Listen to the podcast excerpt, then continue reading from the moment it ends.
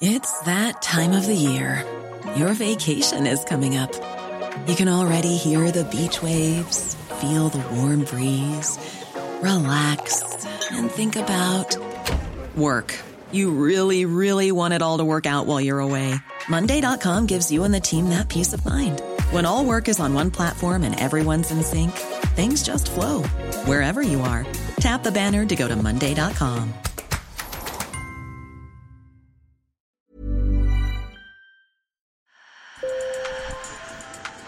Bonjour. Hello. Hola. Marhaba bikoum. Sur le fil, Le podcast d'actu de l'AFP. des nouvelles choisies pour vous sur notre fil info. Au Kazakhstan, la hausse des prix du gaz a provoqué début janvier des émeutes contre le pouvoir, durement réprimées. On déplore des dizaines de morts et plus de 10 000 personnes ont été arrêtées. Nous avons une équipe sur place qui a cherché à comprendre ce qui se passe dans ce pays, le plus grand d'Asie centrale, où des troupes russes ont été déployées. Sur le fil. Pour de nombreux Kazakhs, le gouffre qui sépare l'élite au pouvoir, qui s'enrichit grâce aux hydrocarbures et aux minerais, et la population qui s'appauvrit, est devenu intolérable. La hausse brutale du prix du gaz de pétrole liquéfié, un carburant très utilisé, a été la goutte de trop. Les premières manifestations ont d'ailleurs commencé dans l'ouest, le bassin pétrolier du pays. Comme l'explique Natalia, une psychologue d'Amalti, la vie est particulièrement dure pour les Kazakhs. Ces dernières années, les prix ont beaucoup augmenté, mais les salaires n'ont pas suivi. Alors les gens avaient de vraies bonnes raisons de protester. Mais finalement, ça s'est transformé en cauchemar. Les protestataires ont pris d'assaut et incendié des bâtiments administratifs, des commerces ont été pillés, les forces de sécurité ont ouvert le feu sur la foule à Almaty. Dans les rues vides le lendemain, on marchait dans des flaques de sang ou sur des douilles. Pour l'opposant kazakh Mukhtar Abliazov, ancien ministre et banquier réfugié politique en France, une révolution est en marche dans son pays. Вы понимаете, буквально за три дня м, произошла революция. Это действительно революция. En littéralement trois jours, la révolution s'est produite. C'est une vraie révolution. Pas seulement du point de vue du changement de régime, qui n'a pas encore eu lieu, mais la révolution a eu lieu dans les esprits. Les gens ont compris qu'ils n'étaient pas faibles, qu'ils pouvaient contraindre le régime à écouter le peuple.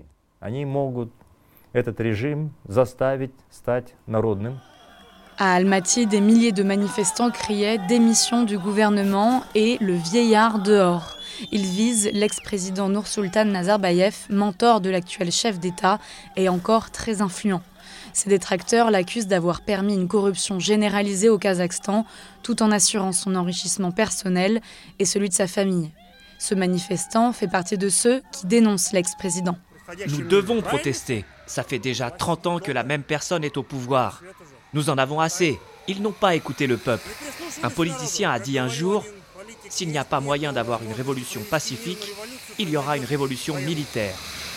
Le 7 janvier, l'actuel président Tokayev autorise les forces de sécurité à, je cite, tirer pour tuer, excluant toute négociation.